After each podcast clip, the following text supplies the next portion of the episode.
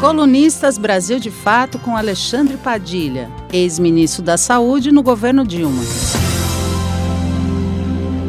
A gincana obscurantista do governo Bolsonaro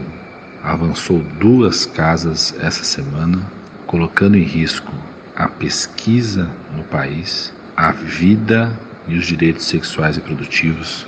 de adolescentes e jovens no Brasil. Primeira casa avançada foi a indicação para presidir a CAPES, que é a principal agência de fomento à pesquisa no nosso país, de alguém que já defendeu teses criacionistas em detrimento da tese da evolução das espécies. A outra casa avançada é a campanha pela abstinência sexual como forma de educação sexual de adolescentes e jovens, liderada pela ministra Damares, para a qual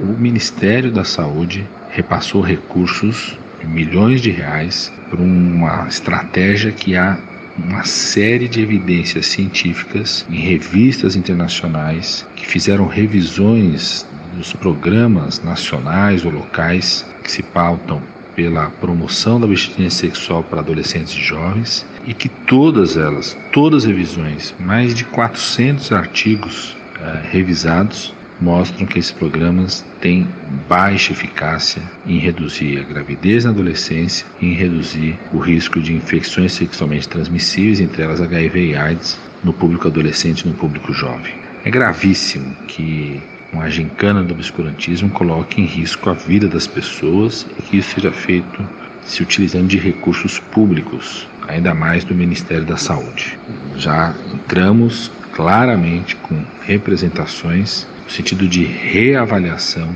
do uso de recursos públicos numa estratégia de promoção da abstinência que há, como falei, mais de 400 revisões, artigos revisados em inúmeras revistas internacionais que mostram a falência desses programas, seja em iniciativas nacionais ou locais, nos Estados Unidos, na Europa e em países também, tanto da América Latina quanto do continente africano. Bolsonaro usa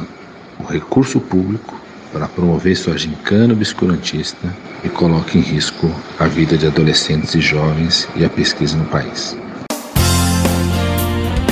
Colunistas Brasil de Fato com Alexandre Padilha, ex-ministro da Saúde no governo Dilma.